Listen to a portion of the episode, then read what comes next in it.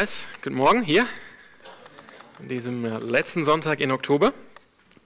Ah, Alex hat schon angekündigt, wir machen weiter heute Morgen in unserer kleinen Reihe, wo es um äh, gelebten Glauben geht, dass unser Glaube äh, sich wieder findet in Taten. Ähm, in der Welt, also nicht nur hier drin in der Kirche, sondern auch draußen äh, in der Welt. Und Alex hat gemeint, heute schauen wir uns das Thema Barmherzigkeit an. Und ja, das stimmt, wir unterstützen eine Anzahl von Partnerorganisationen hier äh, in der Calvary Chapel Freiburg. Äh, das ist bei dem Thema Gerechtigkeit ähm, die International Justice Mission letzten Sonntag. Und bei, beim, bei, der, bei dem Thema ähm, Barmherzigkeit unterstützen wir natürlich die Compassion. Aber heute Morgen geht es jetzt nicht so sehr um diese Organisation Compassion, äh, sondern ich möchte einfach mit euch gemeinsam das Thema Barmherzigkeit anschauen. Und, und das bedeutet, wenn es jetzt um Gerechtigkeit geht, eine Möglichkeit, die es uns gibt, die, die, oder die wir haben hier in der Gemeinde, ist sozusagen IJM zu unterstützen in ihrem Auftrag. Und da stehen wir auch dahinter als Gemeinde. Aber es ist nicht die einzige Möglichkeit. Und genauso wenig ist es die einzige Möglichkeit bei dem Thema Barmherzigkeit, dass wir die äh, Organisation Compassion unterstützen. Es gibt viel mehr, äh, was zu diesem Thema Barmherzigkeit gehört. Aber einfach, dass ihr wisst, wo wir die nächsten Sonntage hingehen. Nächsten Sonntag nehmen wir uns Zeit für den weltweiten, weltweiten Gebetstag für die verfolgte Kirche. Das ist nächsten Sonntag. Die ersten zwei Sonntage im November sind immer diesem Thema gewidmet. Gebet für die verfolgte Kirche, für verfolgte Christen. Wenn ein Mitglied oder wenn ein Glied des Leibes leidet, so leiden alle mit, schreibt Apostel Paulus in 1. Korinther 12. Und die Woche drauf wollen wir unseren Fokus setzen auf Evangelisation und Mission. Und da ist natürlich, für die, die schon wissen, unsere Partnerorganisation, die Frontiers, die den Blick hat auf die islamische, die muslimische Welt. Genau, aber heute geht es um Barmherzigkeit. Ich möchte einfach beginnen mit einer Definition von Barmherzigkeit äh, aus dem Wörterbuch, aus dem Duden. Dort heißt es, barmherzig, oder barmherzig heißt mitfühlend, mild tätig gegenüber Notleidenden, Verständnis für die Not anderer zeigend. So eine schöne Definition für barmherzig sein. Also es geht hier um ein Bewusstsein von dem, wie es anderen geht, auch von ihrem Leiden oder von ihrem Schmerzen. Aber es bleibt nicht bei diesem Bewusstsein. Das ist, das ist sozusagen, wo die Empathie aufhört. Ich, ich kann mich in dich hineinfühlen. Ich, ich kann mir vorstellen, wie es dir geht. Und das ist sozusagen das Ende der Empathie. Aber die Barmherzigkeit geht weiter. Sie ist bereit, dann auch mildtätig oder halt tätig zu werden gegenüber Notleidenden. Also es ist jetzt nicht nur ein Bewusstsein, sondern auch folgen dann, es folgen dann auch Taten. Und ähm, ich möchte einfach am Anfang euch so einen Geschmack geben von Barmherzigkeit, wie Jesus Barmherzigkeit gelebt hat. Und ich habe hier drei äh, Stellen mitgebracht und die werden jetzt nicht unbedingt gebeamt. Ich werde sie einfach euch vorlesen, dass ihr einfach seht, dass Jesus Christus barmherzig war und dass die Barmherzigkeit sozusagen eine Eigenschaft war von seinem Dienst für die Menschen. Genau, dann beginnen wir hier ähm, mit Matthäus 14, 14. Und dort lesen wir, als Jesus aus dem Boot stieg und die vielen Menschen sah, ergriff ihn tiefes Mitgefühl und er heilte die Kranken. Und ich merke, wenn ich das jetzt lese, äh, es gibt ein, ich habe euch die, die äh, Definition gegeben für das Wort barmherzig auf Deutsch, aber es gibt ein neutestamentliches Wort für Barmherzigkeit und in all diesen Stellen kommt dieses Wort vor. Und es geht letztendlich darum, dass man wirklich betroffen ist, so richtig in seinem Körper, in seine Seele und dann bewegt ist zu handeln. Und das sehen wir hier bei Jesus. Als Jesus aus dem Boot stieg, Matthäus 14, 14, und die vielen Menschen sah, ergriff ihn tiefes Mitgefühl. Er hat, er hat gesehen, die Menschen leiden und dann handelte er auch und er heilte die Kranken. Das heißt, Barmherzigkeit geht hier, es geht hier mit Barmherzigkeit um Schmerzen lindern, heilen, Wiederherstellung bringen. Und dann geht es weiter. In, Im Markus Evangelium 8 und Vers 2 lesen wir oder, oder wir, wir hören die Worte von, von Jesus. Er sagt, Markus 8, 2, mir tun diese Menschen leid. Seit drei Tagen sind sie nun schon bei mir und haben nichts zu essen. Wir wissen, äh, wo diese Geschichte im Evangelium vorkommt. Das ist bei der Speisung der 5000 Menschen. Das heißt, auch hier, Jesus ist sozusagen begriffen, er, er, er sieht die Situation der anderen, er, sieht, dass es denen nicht gut geht. Es, jetzt, es geht hier nicht um Krankheit, es geht hier um Hunger. Ne? Die sind schon drei Tage bei ihm, haben nichts zu essen und dann handelt er. Und wenn man das Evangelium weiterliest, dann sieht man, wie Jesus handelt und die Menschen mit Essen versorgt. Und dann als letztes ähm, Beispiel habe ich hier Markus, im Markus Evangelium Kapitel 6, Vers 34.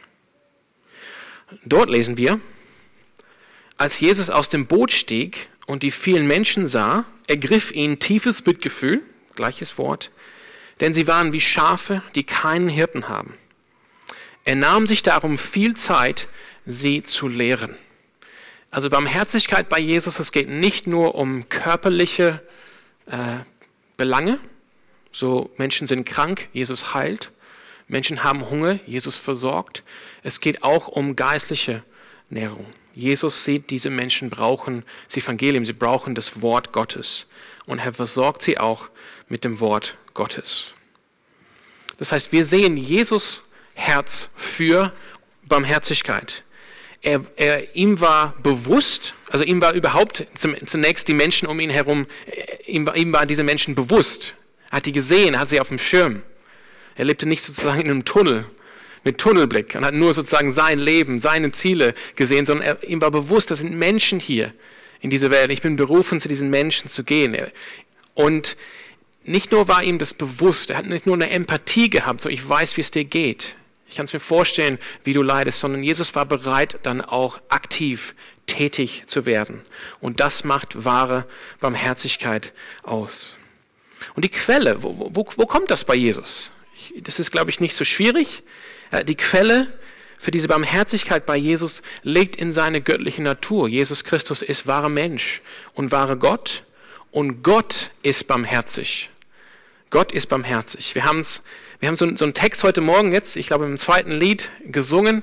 Ähm, dieser Text ähnelt dem Text aus Psalm 145, den ich euch jetzt vorlese und dieser Text müsste euch ziemlich allen bekannt sein. Psalm 145, die Verse 8 bis 9. Gnädig und barmherzig ist der Herr. Er gerät nicht schnell in Zorn, sondern ist reich an Gnade. Und jetzt der Kontext für uns. Der Herr ist gütig zu allen und sein Erbarmen gilt jedem seine Geschöpfe. Gnädig und barmherzig ist der Herr, gerät nicht schnell in Zorn, sondern ist reich an Gnade. Der Herr ist gütig zu allen und sein Erbarmen gilt jedem seine Geschöpfe. Jesus ist barmherzig, weil er Gott ist und Gott ist barmherzig. Und das ist schon mal, ich meine, ich sehe ziemlich viele Gesichter, die mich so anstarren heute Morgen. So, hm. Aber das ist schon mal eine gute Nachricht, dass der einzig wahre Gott ein barmherziger Gott ist, ein gnädiger Gott ist, reich an Gnade. Das ist eine gute Nachricht heute Morgen, Leute dass dieser wahre Gott persönlich ist, dass er Liebe ist. Und genau darum geht es. Diese Barmherzigkeit bei Gott wiederum findet ihre Quelle in seiner Liebe, dass Gott selbst letztendlich die Liebe ist, als Dreieinigkeit Vater, Sohn und Heiliger Geist, ewig in Liebe existierend ein Gott. Ich zitiere 1. Johannes 4 und die Verse 9 bis 10 und danach 19 bis 21, um euch das jetzt zu zeigen. 1. Johannes 4, 9 bis 10 und dann 19 bis 21. Und Gottes Liebe, schreibt der Apostel Johannes zu uns, Gottes Liebe zu uns ist daran sichtbar geworden, dass Gott seinen einzigen Sohn in die Welt gesandt hat, um uns durch ihn das Leben zu geben. Ich denke, das ist wirklich Barmherzigkeit, so Klar ist es gut, wenn Jesus Menschen zu essen gibt. Und klar ist es gut, wenn Jesus auch körperliche Krankung heilt oder Krankheit heilt.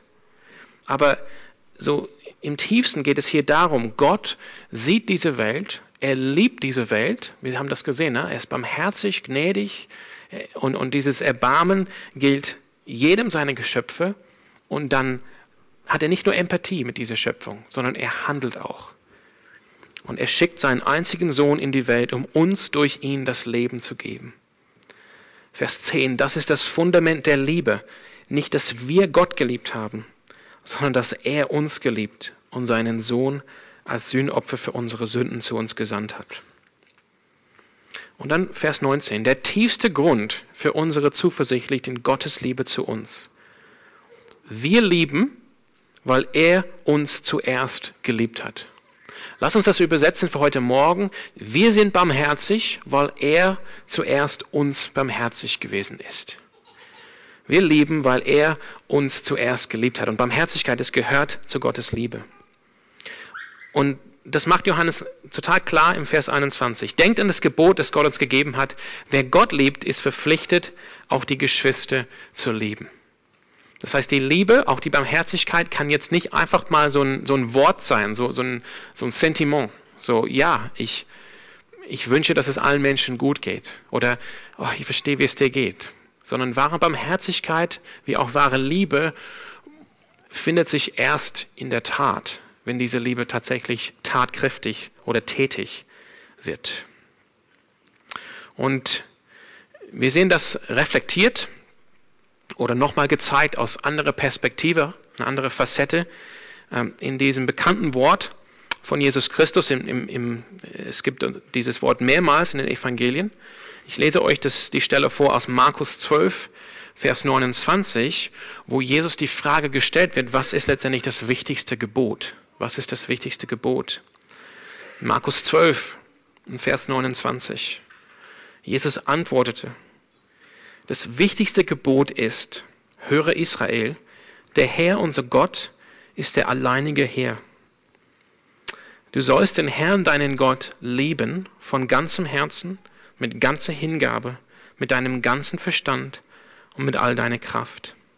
An zweiter Stelle steht das Gebot, liebe deinen Mitmenschen wie dich selbst. Kein Gebot ist wichtiger als diese beiden.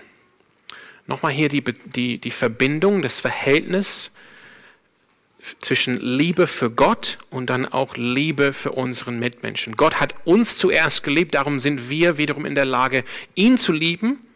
Und die Liebe für ihn, wir haben es von Johannes gehört, äh, ist, ist nicht echt, wenn diese Liebe auch nicht sichtbar ist, indem wir unsere Geschwister, indem wir unsere Mitmenschen lieben. Und Barmherzigkeit gehört zu dieser göttlichen Liebe. Haben wir aus dem Psalm 145 gesehen.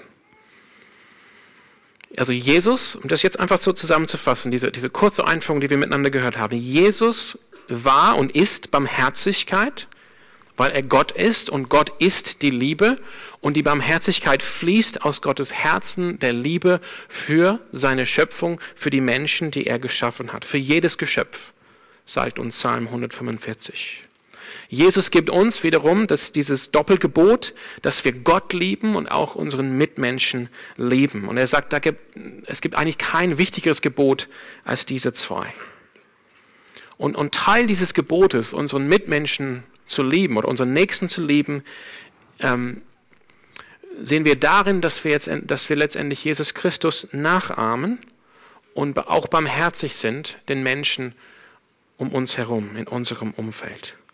Und das ist letztendlich die Botschaft von Jesus Christus in seinem bekannten Gleichnis, das Gleichnis von dem barmherzigen Samariter. Und am Ende von diesem Gleichnis lesen wir die Worte von Jesus in Lukas 10, Vers 36. Was meinst du, fragte Jesus den Gesetzeslehrer. Und ihr erinnert euch daran, der Gesetzeslehrer hatte Jesus überhaupt die Frage gestellt, woraufhin Jesus dieses Gleichnis erzählt hatte von dem barmherzigen Samariter. Was meinst du, fragte Jesus den Gesetzeslehrer, wer von den dreien hat an dem, der den Weggelageren in die Hände fiel, als Mitmensch gehandelt? Und er antwortete, der, der Erbarmen mit ihm hatte und ihm geholfen hat. Und dann diese einfache Worte von Jesus. Da sagte Jesus zu ihm, dann geh und mach es ebenso. Okay, jetzt habe ich so euch einen Rahmen gegeben, wie wir Barmherzigkeit verstehen können äh, als Christen. Ähm, wir wollen eigentlich diese Worte von Jesu auch annehmen, wenn wir seine Jünger sind, wenn wir seine Nachfolger sind. Wir wollen dieses Wort aus Vers 37 im Lukas 10 annehmen, wo Jesus sagt, dann geh und mach es ebenso. Wir wollen gehen und es ebenso machen. Genau, das ist, der, das ist der Rahmen, dass wir sozusagen Barmherzigkeit hier einordnen können. Was ist Barmherzigkeit? Wo kommt Barmherzigkeit her? Wo sehen wir Gottes Herz für Barmherzigkeit in der Schrift? und wo sehen wir Jesu Herz für Barmherzigkeit im Evangelium. Und in der, in der, in der restlichen Zeit heute Morgen möchte ich jetzt unseren Blick ähm, eher, jetzt eher auf die Praxis lenken. Wie können wir das jetzt tatsächlich leben, ähm, sowohl als individuelle Menschen wie auch als Gemeinden? Das möchte ich heute Morgen machen mit unserer restlichen Zeit. Und ich möchte euch ähm, den Kontext geben, wo wir, genau, ich, ich mache mal einfach eine kurze Pause und ich, ich lade euch ein, ich lade euch ein, sorry, ich versuche so klar und deutlich zu sprechen wie möglich, aber manchmal stolper ich an meine, überübe meine, wer weiß, äh, Zunge, Präpositionen die schlimmsten Feinde. Nee, ähm, genau. Aber ich lade euch ein, jetzt euch auch Gedanken zu machen. Wie können wir das leben als Gemeinde und wie kann ich das leben in meinem Leben? Diese Barmherzigkeit. Wie kann ich diesem Gebot von Jesus Christus nachkommen, wo er sagt, hey, geh und mach das Gleiche. Und genau, ich möchte einfach beginnen, indem ich euch zwei Zitate gebe heute Morgen. Das erste Zitat kommt von Justin, der Märtyrer. Und äh, ja, so Justin der Märtyrer, er ist als Märtyrer gestorben im Jahre 165 nach Christus in Rom. Er war ein äh, Straßenevangelist, auch ein Prediger, ein Philosoph und einer der ersten Apologeten, das sind Verteidiger des christlichen Glaubens. Und ich glaube, ich habe schon mal dieses Zitat mitgebracht, aber hört einfach zu, wie er, sorry, wie er den sonntaglichen Gottesdienst der Christen beschreibt im zweiten Jahrhundert, also mitten in der Zeit der Verfolgung.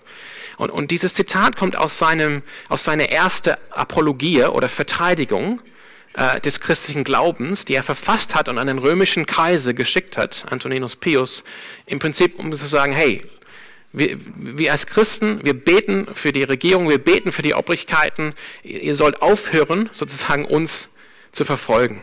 Und er will einfach erklären, was glauben Christen, wie leben Christen. Das schreibt er hier über den Gottesdienst im zweiten Jahrhundert. Wir helfen,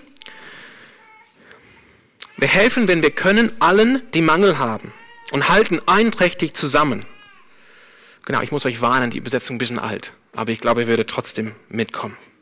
Bei allem aber, was wir zu uns nehmen, preisen wir den Schöpfer des Alls durch seinen Sohn Jesus Christus und durch den Heiligen Geist. An dem Tag, den man Sonntag nennt, findet eine Versammlung aller statt, die in Städten oder auf dem Land wohnen. Dabei werden die Denkwürdigkeiten der Apostel, also Evangelium, oder die Schriften der Propheten vorgelesen, solange es angeht. Hat der Vorleser aufgehört, so gibt der Vorsteher in einer Ansprache eine Mahnung und Aufforderung zur Nachahmung all dieses Guten. Darauf erheben wir uns alle zusammen und senden Gebete empor. Und wie schon erwähnt wurde, wenn wir mit dem Gebet zu Ende sind, werden Brot und Wein herbeigeholt. Der Vorsteher spricht Gebet und Danksagung mit aller Kraft. Und das Volk stimmt ein, indem es das Amen sagt. Darauf findet die Ausspendung statt. Jeder erhält seinen Teil, den Abwesenden aber wird er durch die Diakonen gebracht. Wer aber die Mittel und guten Willen hat, gibt nach seinem Ermessen, was er will. Und das, was da zusammenkommt, wird bei dem Vorsteher hinterlegt. Diese kommt damit Waisen und Witwen zu Hilfe, solchen, die wegen Krankheit oder aus sonst einem Grunde bedürftig sind, den Gefangenen und den Fremdlingen, die in der Gemeinde anwesend sind, kurz der ist allen, die in der Stadt sind, ein Fürsorge. Am Sonntag aber halten wir alle gemeinsam die Zusammenkunft, weil der erste Tag ist, an welchem Gott durch Umwandlung der Finsternis und des Urstoffes die Welt schuf und weil Jesus Christus, Christus, unser Erlöser, an diesem Tage von den Toten auferstanden ist. Viele Elemente werden uns da bekannt sein, hoffe ich. Ist auch schön ne, zu sehen, diese Kontinuität durch die Jahrhunderte. Aber ich glaube, diese, dieses Zitat gibt uns vielleicht so einen Blick oder ein, eine Vision, wie kann Barmherzigkeit mehr Raum einnehmen, auch in unserem Gottesdienst oder in unserer Gemeinde. Wenn wir hier versammelt sind, um zu beten, uns gegenseitig zu helfen und auch diese Hilfe dann zu koordinieren. Das ist das erste Zitat. Ich gebe euch jetzt das zweite Zitat. Das kommt von einem ähm, amerikanischen ähm, Juristen, und Theologen namens William Stringfellow aus dem Jahr 1964. Stringfellow hat ähm, Jura studiert in Maine, glaube ich, und nach seinem Jurastudium ist er nach East Harlem gezogen äh, in New York. Das war, glaube ich, damals das Schlimmste, also von Armut her das schlimmste Viertel in der Stadt und äh, hat dann ein Buch geschrieben und ähm, von seinen Erfahrungen da, diesen ähm, armen, ähm, meistens schwarzen Menschen da einfach zu helfen, als Jurist und als Christ. Und er schreibt folgendes äh, Zitat, oder er gibt uns folgendes Zitat aus diesem Buch. Ähm, ich lese euch das auf Englisch vor und dann versuche ich das jetzt zu übersetzen. Er schreibt hier, To be concerned with the outcast is an echo, of course, of the gospel itself. Characteristically, the Christian is to be found in his work and witness in the world among those for whom no one else cares the poor, the sick, the imprisoned, the misfits, the homeless, the orphans, and beggars.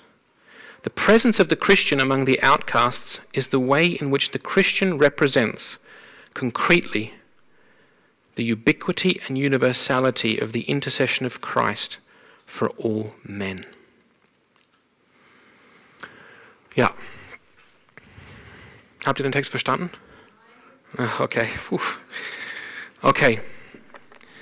Dass man sich mit den Menschen am Rande der Gesellschaft beschäftigt, ist irgendwie so ein Echo von dem Evangelium selbst. Üblicherweise wird man Christen finden, äh, wird, wird man den Christ finden in seiner Arbeit am Evangelium, in, in seiner Arbeit als, oder in seiner Berufung als Zeuge für die Welt unter den Menschen, für die, um die niemand sonst sich kümmert. Das sind die Armen, die Kranken, die, die im Gefängnis sitzen, die, die nicht in die Gesellschaft hineinpassen, die Obdachlosen, die Waisen und die Bettle.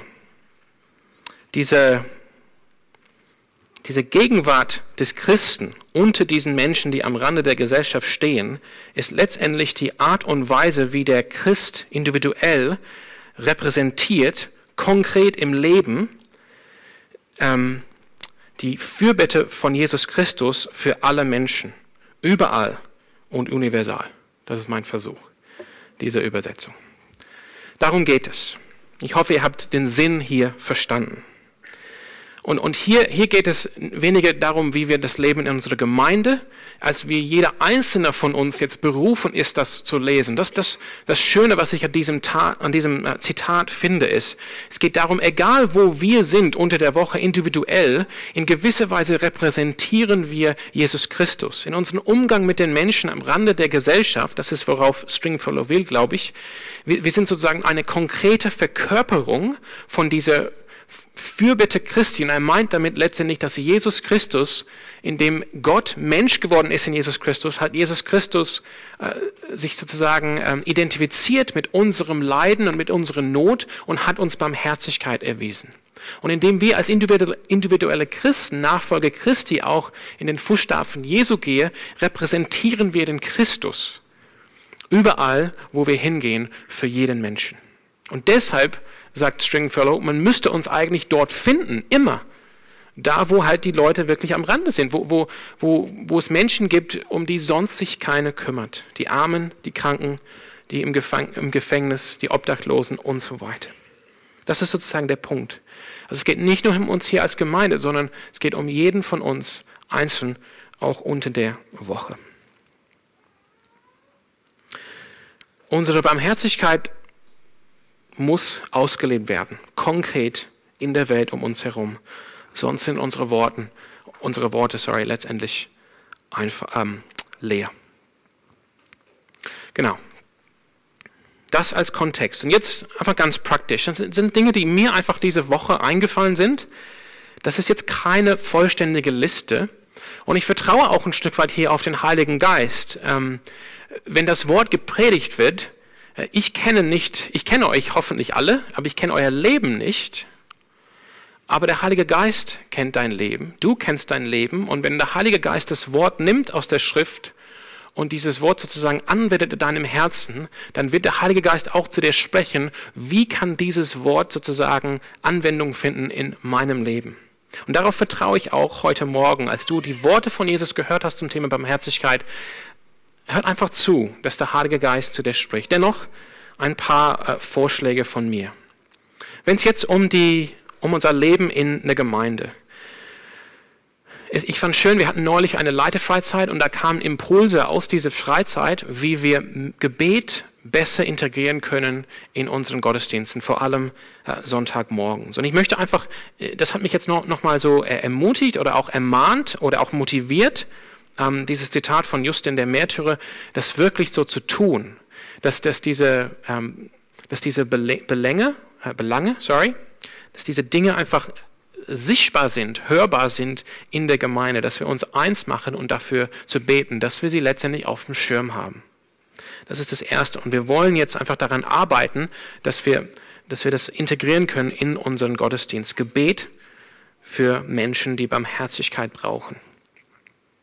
Ich möchte auch daran arbeiten, dass wir die Kollekte, die wir aufnehmen, einfach besser verbinden mit tatsächlichem Ministry, mit dem, was letztendlich geschieht.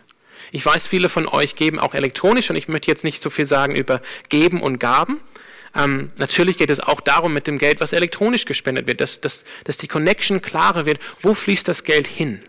Ich fand das so richtig ähm, herausfordernd von Justin zu hören. Äh, wer, wer, wer kann, der gibt, dann wird das sozusagen zusammengelegt und dann kommt es den Menschen zugute, die wirklich Bedürfnis haben. Dass wir das klare machen, diese, diese Connection auch klarer kommunizieren. Das ist ein zweiter Punkt, wenn es um die, den Gottesdienst oder die Gemeinde geht.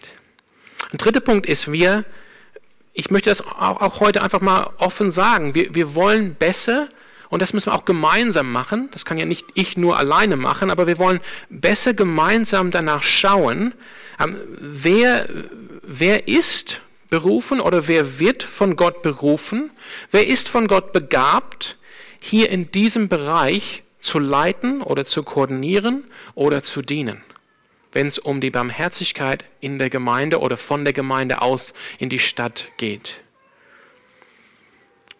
Wer ist in dieser Gemeinde dazu begabt und berufen, hier aktiv zu werden im Auftrag von uns allen, im Auftrag der Gemeinde? Und wenn du vielleicht denkst heute Morgen, vielleicht ruf mich, Gott, in irgendeine Verantwortung hier, dann sprich mit mir. Und du musst nicht heute mit mir sprechen, du kannst mir auch gerne eine E-Mail schreiben. Du kannst auch gerne zwei Tage lang drüber beten und mir dann eine E-Mail schreiben. Das wäre vielleicht weise. Und, und viertens, und da bin ich noch am Überlegen, wie wir das genau hinkriegen, ich denke, wir müssen äh, als, Gemeinde auch hier wachsen, dass wir Menschen connecten, die bereits hier äh, sozusagen ein, mit Barmherzigkeit involviert sind oder bereits hier Barmherzigkeit äh, als Dienst leben hier in der Stadt. Und damit meine ich, wir sind alle berufen, barmherzig zu sein. Wenn wir jemanden sehen auf der Straße, gut, also barmherzige Samariter, ähm, und diese Person braucht Hilfe, dann wollen wir hingehen und Hilfe leisten. Das ist allgemeine Barmherzigkeit. Und dennoch können wir sehen, und das kam ganz klar durch das Zitat von Stringfellow, das sind bestimmte Gruppen in unserer Stadt, in unserer Gesellschaft, die besonders Hilfe gebrauchen. Oder, sorry, Hilfe brauchen. Und eigentlich stetig. Das sind wirklich, ja, man, man kann natürlich von den Obdachlosen sprechen oder von den Kranken oder von den Menschen in Altersheimen, die einfach einsam sind oder von Frauen in Not. Und wenn da welche von uns da bereits involviert sind, aktiv sind, dann finde ich das gut, wenn wir, wenn wir ähm, solche Menschen mit anderen in der Gemeinde connecten können. Dass wir voneinander wissen, füreinander einstehen und füreinander beten können. Also das sind einfach ein paar Punkte, die mir eingefallen sind, wie wir das praktisch ändern können hier oder umgestalten hier in der Gemeinde. Und jetzt, ähm, wenn es um uns als Individuen geht, als einzelne Menschen, die nach diesem Gottesdienst letztendlich rausgesandt werden in die Welt, um Jesus zu dienen unter der Woche als seine Nachfolge. Was können wir da machen? Was, was gibt es da ganz Praktisches? Und ich weiß nicht, wie viele von euch so ähm, Zettel habt und Notizen macht, ähm, aber ihr könnt das jetzt aufschreiben. Ich, ich würde euch sozusagen eine Hausaufgabe geben. Äh, diese Woche Matthäus 25, 31 bis 46 zu lesen. Matthäus 25, 31 bis 46 zu lesen. Das ist das, ähm, das große Bild, was Jesus gibt von den Schafen und von den Ziegen am Ende der Geschichte. Und bevor du durch diesen Text liest, Matthäus 25, 31 bis 46, bevor du durch den Text liest und auch während du durch den Text liest, bittet Gott einfach darum, dass er zu dir spricht. Und, und, und einfach Ruhe in der Verheißung, wenn du deinen Vater nach einem Stück Brot fragst, dann wird er dir keinen Stein schenken. Wenn du ihm um einen Fisch bittest, dann wird er dir keine Schlange geben. Sondern wenn wir ihn darum bitten, dann wird er uns großzügig von seinem Heiligen Geist geben. Also bevor du durch diesen Text liest und auch währenddessen, bitte Gott darum, dass er zu dir spricht. Und, und sei dabei einfach offen, dass, dass der Herr dich sozusagen ermahnen darf, dass der Herr dich vielleicht auch korrigieren darf, dass der Heilige Geist vielleicht deine Herzenseinstellung ändert, ein Stück weit. Vielleicht für manche, äh, vielleicht auch für manche Gruppen in unserer Gesellschaft oder in unserer Stadt hier in Freiburg. Aber bittet den Heiligen Geist auch darum, dass er dir hilft, eine gewisse Weise eine Triage zu machen in deinem Leben. Eine Triage aus dem Medizinischen, da wird geschaut, wer braucht jetzt als erstes die Hilfe. Wo ist es am ernsten? Und da wird er zuerst dann geholfen. Und ja, bittet den Heiligen Geist, dass er so eine Art Triage macht in deinem Leben. Was ist wirklich wichtig? Wo kann ich vielleicht Freiraum schaffen? Wo kann ich jetzt Zeit investieren tatsächlich, um Barmherzigkeit zu leben. Und das muss jetzt kein Commitment sein für immer und ewig. Ähm, das sind eher schwierige Dinge einzuhalten. Wenn wir jetzt entscheiden würden am Montag, okay, ich habe jetzt gebetet, ich habe so einen geistlichen Eifer, ich möchte mein Leben jetzt ändern und ich werde künftig zwei, zwei Tage die Woche sozusagen für Barmherzigkeit investieren. Ein bisschen überspitzt, ein bisschen Klischee, aber das wird einfach nicht halten. Nach drei Wochen wird es eh zur Last. Also es geht nicht um eine, eine für immer und ewig Commitment, sondern es geht darum einfach, dass wir Gewohnheiten aufbauen, die sozusagen aus der Gnade Gottes kommen, jeden Morgen neu. Es kann, es kann sowas ganz Einfaches sein wie, welchen Weg laufe ich morgen zur Arbeit? Und wenn ich einen anderen Weg laufe, könnte ich vielleicht jemandem helfen. Ich weiß, also ich gebe ein Beispiel aus meinem Leben, ich weiß, das ist vielleicht auch umstritten, ähm, aber immer wieder höre ich das Wort von Jesus, Gib jedem, der dich bittet. Oder, ja, genau. Und ja, ich weiß, ne, soll ich wirklich allen geben? Ich möchte einfach sagen, mir hat es wirklich geholfen, einfach diesem Gebot gehorsam zu sein. Und nicht immer sozusagen ähm, auf Gründe zu kommen, warum ich dem helfen soll und warum ich dem nicht helfen soll. Sondern einfach Jesus gehorsam zu sein. Und dann, wenn ich durch die Stadt laufe, dann nehme ich einfach, keine Ahnung, fünf Euro mehr mit. Und wenn ich jemanden sehe, der mich bittet, dann würde ich dem das einfach geben. Und schauen, was Jesus daraus macht. Das heißt, es kann so was so Kleines sein, wie welchen Weg laufe ich zur Arbeit und weiß ich von dem Menschen, ja, der ist nervig und der fragt mich immer, aber okay, aber ich werde jetzt heute bewusst an ihm vorbeilaufen und ihm sozusagen großzügig aus meinem Herzen der Barmherzigkeit was schenken und schauen, was Jesus tut. So einfach kann es sein. Und für viele von uns wir haben momentan recht viel zu tun und Gott hat uns vielleicht berufen, ähm, momentan in anderen Dingen. Ich meine, ich denke, wir haben gerade für Chris äh, und Daniel gebetet, die haben gerade Kinder. Das ist einfach viel zu tun mit den Kindern. Es gibt trotzdem Wege, wie wir sozusagen Barmherzigkeit freischalten können. Und unten und auf unserem Flyerregalen, da findet ihr äh, Material zum Beispiel von Compassion oder auch von Mercy Ships, ähm, dass ihr da einfach mitnehmen könnt und euch überlegen könnt, kann wo ich jetzt momentan gebunden bin, vielleicht eine Phase meines Lebens, ich muss meine Doktorarbeit schreiben, keine Ahnung, aber ich möchte trotzdem hier diesem Gebot von Jesus nachkommen und einfach Barmherzigkeit woanders freischalten. Und dann äh, letztens, äh, schaut einfach deine, deinen Wochenplan an und schau deine Kapazitäten an und, und versuche einfach in kleinen Punkten einfach Dinge zu verenden. Schau einfach, was in deinem Stadtteil läuft und schau einfach, dass du sagst, okay, an, an, einmal im Monat oder einmal alle zwei Wochen würde ich einfach dahin gehen zu dem Verein und da mithelfen und so weiter. Und äh, letztendlich oder zuallererst möchte ich einfach ermutigen, äh, zu beten. Äh, einfach für diese Dinge zu beten. Äh, zunächst einfach für uns als Gemeinde zu beten also das gebe ich euch jetzt sozusagen allen mit als Hausaufgabe, wenn ich darf oder wenn es geht. Lass uns für unsere Gemeinde Calvary Chapel Freiburg beten, wie wir sozusagen auf, diese, auf diesen Ruf zur Barmherzigkeit reagieren und wo, wo kann Gott uns als Gemeinde berufen? Wohin geht es? Wie sind wir als Gemeinde berufen, sozusagen ähm, als, als eine Gemeinde ähm, konkret Barmherzigkeit zu zeigen oder zu leben, viel besser in unserer Stadt oder in der Welt? Wie können wir uns besser organisieren zu diesem Zweck? Wie können wir die Menschen identifizieren oder auf die kommen, die Gott beruft und die, und die Gott sozusagen begabt hat, hier äh, Ministry zu leiten und zu gestalten in diesem Bereich? Und wie können wir vielleicht mit anderen Gemeinden arbeiten hier in Freiburg, um Barmherzigkeit zu leben in dieser Stadt? Das ist das Erste. Bete für uns als Gemeinde. Und, und jeder von uns kann das wirklich auch als Gebetsanliegen mitnehmen, diese Woche für uns selbst zu beten und Gott zu fragen, dass er uns zeigt, wo beruft er uns aufs Neue, Barmherzigkeit zu leben.